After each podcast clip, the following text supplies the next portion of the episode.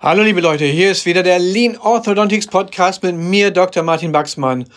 Und ich freue mich, dass du heute auch wieder dabei bist. Heute sprechen wir mit Dr. Ingo Barese, dem Vorstand der DGDOA. Das ist die Deutsche Gesellschaft für digitale orale Abformung. Da geht es natürlich um das Thema Scannen. Und es ist ganz spannend, worüber wir sprechen. Es geht nicht nur darum, welche Scanner sind gut, worauf muss ich achten, was ist da besonders, sondern auch um politische Themen. Wie ist das mit der Entwicklung von Scans in Deutschland und so weiter und so fort, aber auch liebe internationale Gäste aus Österreich, Schweiz, aus der deutschsprachigen Italien und wo ihr alle herkommt. Für euch ist es auch super interessant, was es da Neues gibt. Also bleibt dabei, hört's euch an. Bis gleich. You're listening to Dr. Baxman's Lean Orthodontics. Simply everything that makes you even more successful in orthodontics and practice management. Dr. Baxman is a speaker, Amazon bestseller author, and multi entrepreneur. Now he takes all that knowledge and brings it to you in one podcast. This is Dr. Baxman's Lean Orthodontics.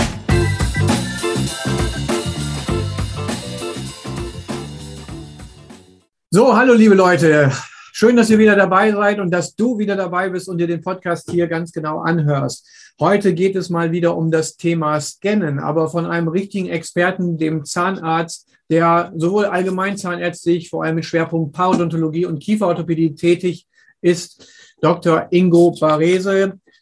Ihr kennt ihn ganz bestimmt auch als den Vorstand der Deutschen Gesellschaft für digitale orale Abformung, kurz DGDOA. Und der ist heute mein Gast und da freue ich mich ganz besonders, dass wir wirklich also jemanden haben, der alle Bereiche des Scans so abdecken kann, kennt, erklären kann und euch sicherlich gute Tipps geben kann und weiterbringt.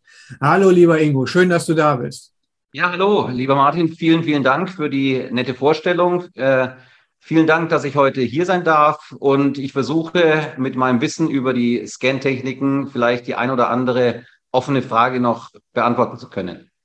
Fragen gibt es da ja eigentlich unzählige nach wie vor. Das sehe ich immer wieder an meinen Kursen auch, dass viele sagen, ja, worauf achte ich denn auf den Preis, auf den Hersteller, was können die denn, sind alle zugelassen, dann kommt der nächste, ich arbeite aber mit Invisalign, was mache ich denn jetzt? Oder ich brauche es eigentlich primär für die Prothetik und auch ein bisschen für die Kieferorthopädie.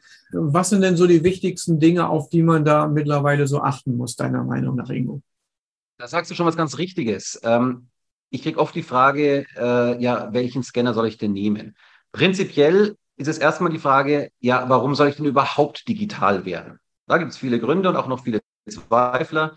Die können wir auch vielleicht heute noch im Rahmen äh, des Vortrags ein bisschen äh, aufklären. Ähm, bei der Frage, welcher ist der beste Scanner, antworte ich immer, da gibt es keine definitive Antwort. Das hängt wirklich, wie du es gesagt hast, ganz davon ab, welche Anforderungen ich an den Scanner habe. Was ist das, worauf ich den Fokus lege? Ist es eben der Fokus Invisalign oder ist es der Fokus prothetische Restaurationen oder ist es äh, soll der Scanner auch ein Kommunikationstool sein, also ein über die reine Abformmaschine hinausgehen. Und je nachdem, wie man den Scanner nutzen will, ähm, ist der eine oder der andere Scanner der richtige für diese oder jene Praxis. Wenn man jetzt sagt, vielleicht schwerpunktmäßig kieferorthopädisch möchte ich einen Scanner nutzen. Was meinst du, worauf, worauf kann man da dann zum Beispiel genau achten? Ist, muss das die Auflösung? Ist das Puder? Ist das Farbe? Ist das die Handhaltung? Oder da gibt es ja auch wieder tausend Fragen. Von allem etwas. Also prinzipiell in der Kieferorthopädie gibt es heutzutage, kann man sagen, keinen Scanner mehr, der nicht hoch genug auflöst, um kieferorthopädisch äh, verwendet zu werden. Da sind alle Scanner nutzbar. Was für mich in der Kieferorthopädie indiskutabel ist, ist äh, Puder zu verwenden. Alle modernen Geräte nutzen auch kein Puder mehr. Und da gibt es eine ganz interessante Untersuchung ähm, zu den Mikropartikeln im Puder. Es gibt ja auch eine Klage momentan, die läuft gegen dieses Puder. Also wir haben eine Diskussion über ähm, Mikropartikel, die uns in die Lunge gehen. Wir diskutieren permanent über Feinstaub. Und jemandem und vor allem Kindern in der Kieferorthopädie vielleicht in den Rachen diese Mikropartikel zu sprühen, ist für mich indiskutabel und gehört meiner Meinung nach auch vom Markt genommen. Das ist, klingt immer hart, aber da bin ich wirklich äh, überzeugt von. Ansonsten in der Kieferorthopädie ist es wichtig, ähm, dass das Scannen einfach ist, dass es schnell geht, dass es gut auch die Schleimhäute aufnehmen kann. Ähm, das muss man aber selber testen. Die Frage der Aligner-Therapie schließt sich dann auch noch immer an. Wenn jemand jetzt speziell ein Invisalign-Anwender ist, ist es natürlich so, dass es dafür einen geeigneten Scanner gibt, der das sehr einfach macht. Wenn jemand andere Aligner-Systeme verwendet, dann wiederum kann es schon ein anderer Scanner sein. Wichtig aber prinzipiell in der Kieferorthopädie, es muss schnell gehen, es muss einfach zu scannen sein und das ist das Hauptaugenmerk. Und es muss die Schleimhaut wirklich gut mitscannen können.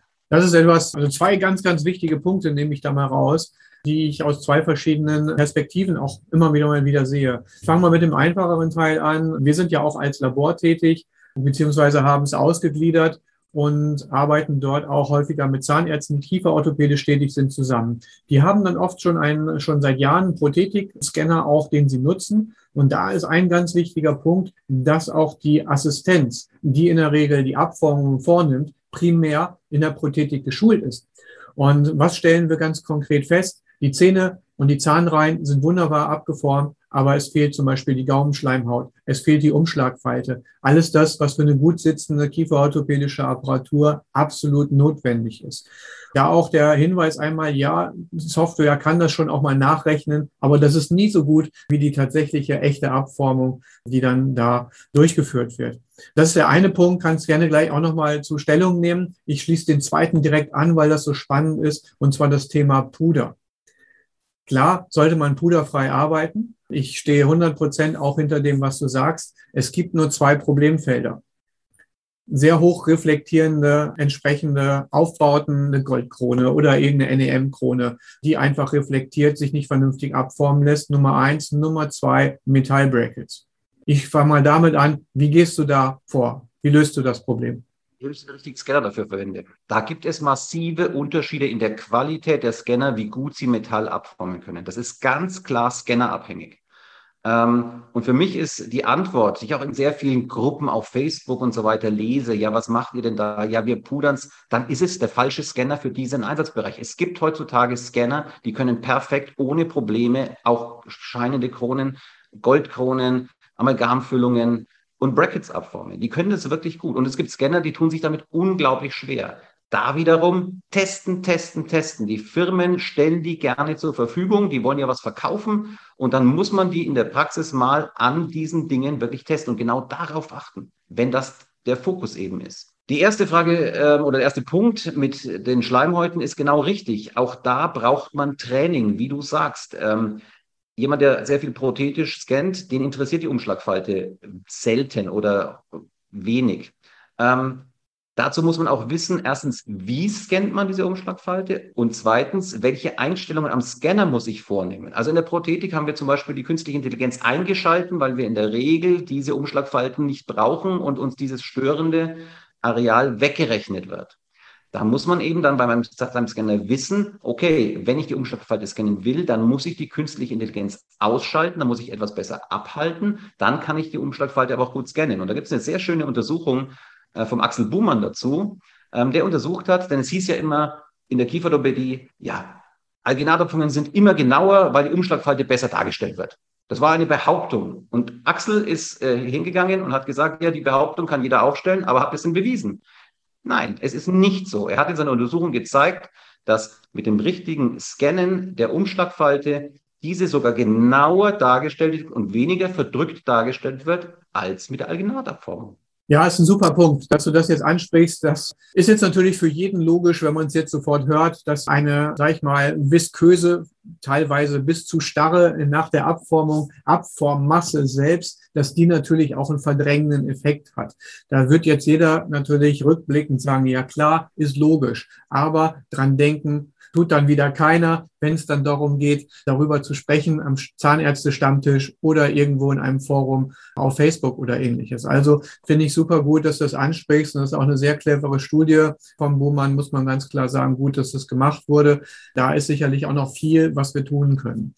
Ganz besonders auch dahingehend, ich schwenke direkt mal hin auf ein bisschen zum Thema Politik. Das ist ja auch so eine, so eine spannende Sache in, in dem Bereich, nämlich, wofür brauche ich überhaupt einen Scanner? Wenn ich dann sowieso bei meiner Standardkassenpraxis das überhaupt gar nicht so anwenden kann. Was gibt's da für Hinweise oder wie ist da so die Entwicklung? Du bist da ja mit unheimlich vielen Menschen da im Gespräch und mit den Zahnärztekammern und so weiter. Und das ist ja echt ein Thema, dass ich mich manchmal frage, okay, mein Gutachter möchte gerne ein Gipsmodell zugeschickt bekommen. Und ich frage mich, hey Leute, was ist los? Es ist so ein zweischneidiges Schwert. Fangen wir mal von hinten äh, das Pferd aufzuzäumen und zur letzten Frage zu gehen. Also, ähm, ein Gutachter muss, und das ist eine Anweisung der Bundeszahnärztekammer, äh, die habe hab ich auch äh, schriftlich, das war etwas, was wir mit der DGDO erarbeitet haben, ein Gutachter muss ein kunststoffgedrucktes Modell zur Begutachtung annehmen. Das ist eine Maßgabe an alle Gutachter bundesweit. Ähm, das ging in Bayern los, mit denen haben wir es versucht und wurde dann bundesweit umgesetzt. Dieses Modell muss natürlich den Vorgaben der kieferorthopädischen Modelle entsprechen, aber es ist anzunehmen. Das Problem kommt aber etwas weiter vorne. Und da habe ich gerade mit der Kieferorthopädie momentan so meine Bauchschmerzen, weil ich es immer wieder hier auch bei vielen Kollegen erlebe. Es ist bis heute so, dass zwar viele Kollegen mittlerweile digital abformen, aber sie laufen ein brutales juristisches Problem. Denn es ist nicht erlaubt und auch nicht wenn der Patient es selber bezahlen möchte. Denn wir haben hier das spezielle Problem, dass die 7a 117 und alle Leistungen, die damit zu tun haben, in einer erweiterten Leistungsbeschreibung darauf ausgelegt sind, dass auf einem Gipsmodell die Vermessung und Auswertung durchgeführt wird. Und dieses Gipsmodell muss vorhanden sein. Wir können hundertmal argumentieren, es ist digital vielleicht und wir scannen sogar das Gipsmodell oder was auch immer. Das spielt momentan juristisch keine Rolle. Es gibt mittlerweile, laufen sehr viele Klagen gegen dieses äh, Problem, denn es ist so, dass die Krankenkassen, wenn sie nach, ähm, auch nach Abschluss der Behandlung zum Beispiel die Rechnungen der Eltern eingereicht bekommen, sehen, da wurde eine digitale Abformung durchgeführt. Und wenn diese digitale Abformung durchgeführt wurde und kein Gipsmodell vorherrscht, dann hat die Kasse das Recht, das zu beklagen und die kompletten Behandlungskosten zurückzufordern, weil die 7a117 nicht leistungsbeschreibungsgerecht erbracht wurde. Und es gibt ein Urteil aus Berlin mittlerweile, jetzt ein Landgerichtsurteil, das diese Rechtsauffassung bestätigt. Also jeder, der rein digital abformt, ähm, läuft da Gefahr, in dieses Problem äh, zu gelangen. Jetzt kann man natürlich sagen, na ja, dann kann ich es ausdrucken, einen Abdruck drüber machen und mit Gips ausgießen und dann hinschicken. Also ich erkenne es von außen, ob das so gemacht wurde. Ähm, ich habe nämlich Kollegen, die mir dann, wenn wir eine Übernahme oder was haben, mal solche Modelle schicken. Äh, aber es ist natürlich völlig unlogisch. Aber Recht haben und Recht bekommen sind einfach zwei verschiedene Dinge. Bleib mal da, denn leg einfach den Finger in die Wunde, weil dafür bist du ja der Experte, der halt die vielen Kontakte dort in dem Bereich hat und auch über die Verfahren, die da laufen, halt einfach bestens informiert ist, besser als der meiste in der, in der Praxis einfach der niedergelassen ist und einfach seine Arbeit gut machen möchte. Macht es also super spannend. So, jetzt kann ich natürlich das Kunststoffmodell zum Gutachter schicken. Besteht damit nicht automatisch der Anfangsverdacht? Der besteht. Der besteht. Der besteht. Und, das ist natürlich. Als wir das Ganze ähm, beantragt haben, war die Problematik noch nicht so da. Die hat sich erst später entwickelt, dass diese Klagen der Kassen kamen. Deswegen hat die DGDOA erstmal da die, die, das Bewusstsein, als wir das geschaffen haben, noch gar nicht da war, dass die Kassen uns beklagen könnten, ähm, wollten wir einfach äh, Sicherheit schaffen für alle äh, kieferorthopädisch tätigen Zahnärztinnen und Zahnärzte, für alle Kieferorthopäden und Kieferorthopäden, dass wir auch im Gutachterverfahren damit arbeiten können. Dass die Problematik danach entstanden ist, dass die Karten uns beklagen, wussten wir zu dem Zeitpunkt noch nicht. Und jetzt ist die Frage, wie lösen wir das? Und da gibt es zwei Alternativen. Erstens, wir gehen vor den gemeinsamen Bundesausschuss. Da müssen wir belegen, dass die digitale Abformung genau ist und so weiter. Das könnten wir alles. Und dann wird die digitale Abformung, wenn es für uns ganz schlecht läuft, ehrlich gesagt, in die Kassenbehandlung aufgenommen. Das heißt aber, dass wir eine, eine Krankenkasse wird nie mehr als das Übliche bezahlen, was sie jetzt für ein Alginatorprodukt bezahlt. Das heißt, was kriegen wir? 5 Euro, 6 Euro für eine digitale Abformung. Und das ist betriebswirtschaftlich nicht darstellbar. Wir wollen ja nicht, dass alles, was wir können, Kassenleistung wird.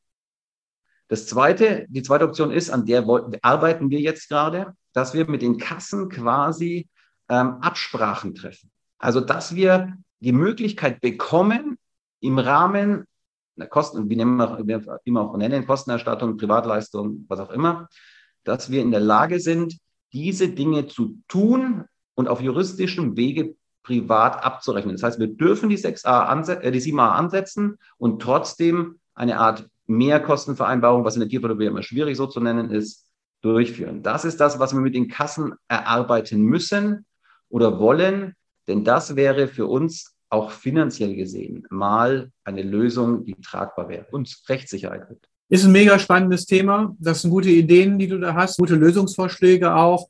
Ich spanne jetzt einmal den Bogen zurück für alle, die nicht aus Deutschland sind oder in Deutschland arbeiten und hier zuhören. Da haben wir auch etliche in der Schweiz, Österreich, deutschsprachiges Italien oder auch sonst. Wir haben selbst sogar Zuhörer aus USA und Australien und sonst irgendwoher. Da gibt's also auch alles deutsch sprechende Kieferorthopäden und Zahnärzte, die sich diesen Podcast anhören. Das freut mich nicht nur, aber denen müssen auch so ein bisschen Rechnung tragen. Mit ein bisschen Augenzwinkern kann ich sagen, ja, da könnt ihr mal wieder sehen, was in Deutschland so los ist. Die sind nicht nur bei Corona kompliziert oder bei anderen Dingen oder bei Baumaßnahmen, die sind überall mega kompliziert. Und es ist nicht immer auch nachvollziehbar, was da überhaupt los ist und warum das so entschieden wird und warum man nicht einfach schneller mal mit der Zeit gehen kann und sich der aktuellen Technologie anschließen kann und die vielleicht dann auch sinnvoll honoriert.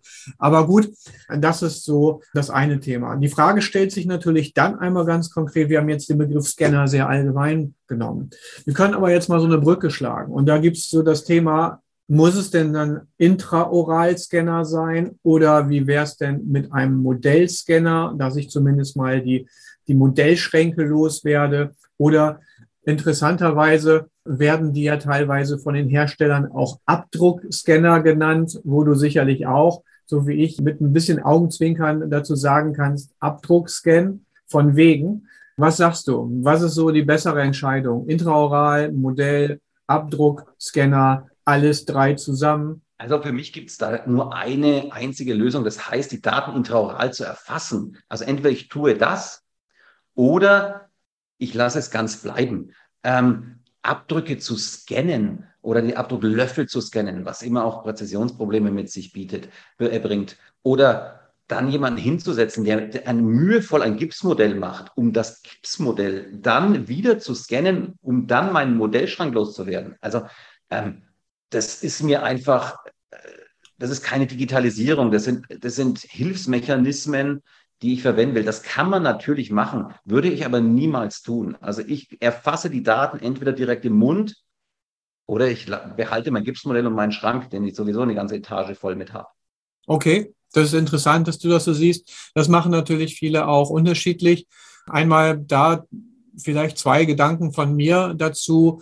Größtes Problem einmal bei den sogenannten Abdruckscannern ist folgendes, dass die Begrifflichkeit Abdruckscanner schon in den meisten Fällen falsch gewählt ist. Denn ein Abdruck ist ja nichts anderes als eine Negativabformung von einem Positiv.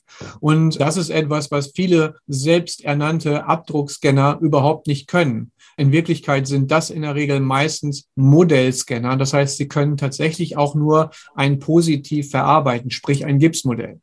Mag dann förderlich sein, aber auch da von mir der Tipp, schafft es euch nicht an, es sei denn, ihr seid ein Dentallabor, da gibt es Verwendung dafür, aber dann nehmt lieber direkt einen echten Abdruckscanner, der wirklich auch negativ zu positiv verarbeiten kann. Die Modellscanner, ohne jetzt irgendjemandem schaden zu wollen in der Industrie, halte ich für einfach nicht zeitgemäß mehr heutzutage. Wenn ihr euren Modellschrank loswerden wollt, dann lasst eure Auszubildenden mit dem Intraoralscanner auf den Gipsmodellen trainieren. Das sind perfekt geeignete Modelle, weil sie quasi wie gepudert sind. Sie sind super einfach abzuformen. Dann könnt ihr zwei bis zweieinhalb Fliegen mit einer Klappe schlagen. Also das wäre noch mein Tipp in dem Bereich. Ingo. Ja, richtig. Aber ähm, wenn wir jetzt gerade wieder aufs Thema Scannen an sich zurückgehen, ähm, es ist immer man kann nicht auf einem Gipsmodell scannen lernen, ähm, um das, den, das Scan-Training äh, mal zu sehen. Denn Scannen eines Modells und Scannen im Mund sind zwei grundverschiedene Dinge vom Ablauf her. Das heißt, jemand, der gut Modelle scannt, kann noch lange nicht den Patienten im Mund scannen. Und ähm, um Scannen an sich zu trainieren, muss man es im Mund tun.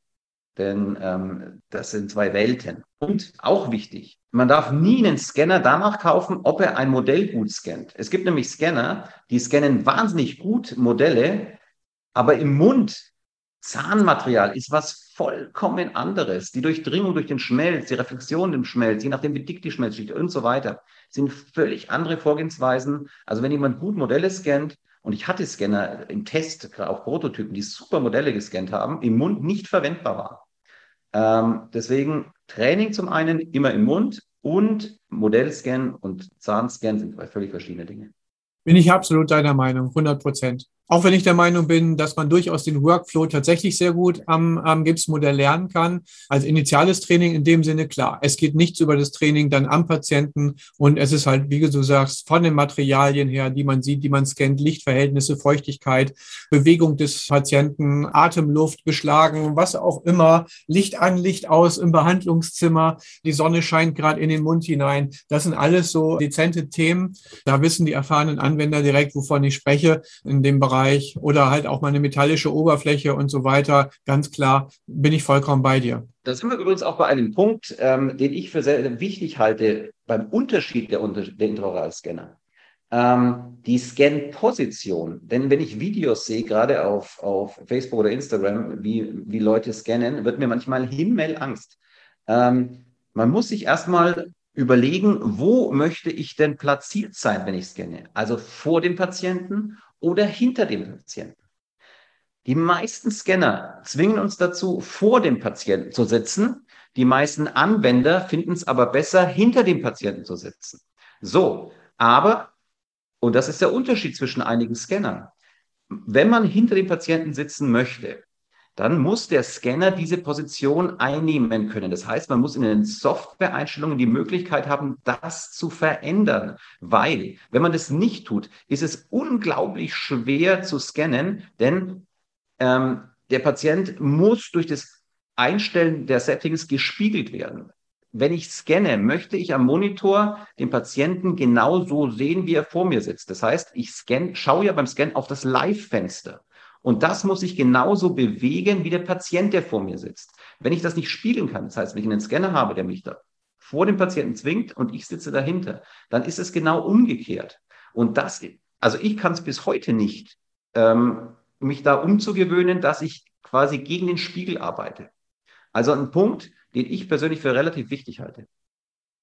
Absolut. Das ist auch nochmal ein ganz wichtiges Thema, was viele gar nicht auf dem Schirm haben. Die lassen sich einfach von dem, ihnen ein Gerät vorstellen und dann übernehmen sie automatisch das, was ihnen vorgegeben wird. Und statt dass der Scanner in den Workflow integriert wird, integrieren sie sich selbst in den Workflow des Scanners. Erinnert mich immer wieder an die Versuche bei vielen Autoherstellern, jetzt mit Sprachsteuerung dort zu arbeiten. Wir kennen es eigentlich schon über Siri und Alexa und was weiß ich und sind es gewöhnt. Und dann setzen wir uns ins Auto irgendeines führenden Herstellers und versuchen dann einfach mal locker mit der KI dort zu sprechen und die zwingt einen immer nur noch mit geschlossenen Fragen Ja und Nein und sonst was zu sagen, weil sie sonst nichts kann. Das heißt, im Prinzip lernen wir gerade die Sprache der schlechten KI, statt dass die gute KI lernt, wie wir sprechen. Das ist natürlich genau das Gleiche für den Workflow auch. Bin ich hundertprozentig bei dir. Guter Punkt. Also achtet auch bitte mit darauf, wie kann man das Ganze integrieren in den Workflow? Wo sitzt ihr und so weiter? Im anderen Podcast haben wir schon mal darüber gesprochen, dass wir natürlich auch die ganze Anbindung, das werden wir heute nicht mehr vertiefen, aber nur noch mal ganz kurz als Erinnerung auch. Anbindung an die Praxissoftware und so weiter. Muss man die Daten neu eintragen oder hat man eine vernünftige Schnittstelle, VDDS oder ähnliches, dass das richtig sauber läuft, dass da ein Datenfluss in beide Richtungen ist und, und wir dort wirklich auch Zeit sparen und nicht uns dann wirklich gigantisches Zusatzsystem ans Bein hängen. Hier ganz wichtig. Ja, diese Datenübertragungen sind wichtig. Und worauf ich dann immer Wert lege, ist, worauf wir achten müssen, ist, welche Daten werden aus den Systemen exportiert. Und je nach Scanner gibt es ja äh, Systeme, die ihre eigene Datensprache sprechen.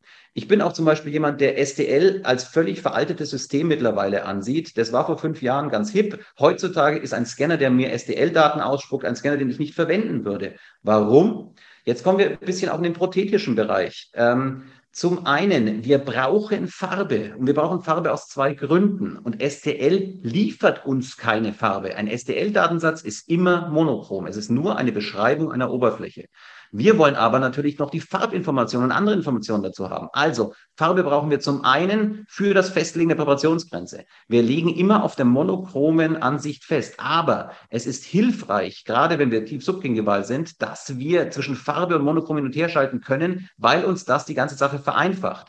Und zweitens ist es wichtig, Farbe zu haben, dass wir das Okklusionsprotokoll machen können. Also ich scanne, also bevor ich scanne, markiere ich mir die statische Okklusion und wenn ich dann scanne, kontrolliere ich zum einen meinen Scanner, der mir ja, wenn es ein guter Scanner ist, die Okklusionspunkte, die er detektiert hat nach der Bissnahme, anzeigt. Und die vergleiche ich, ob sie in Lage, Größe, Orientierung und so weiter übereinstimmen mit den Punkten, die ich aufgezeichnet habe.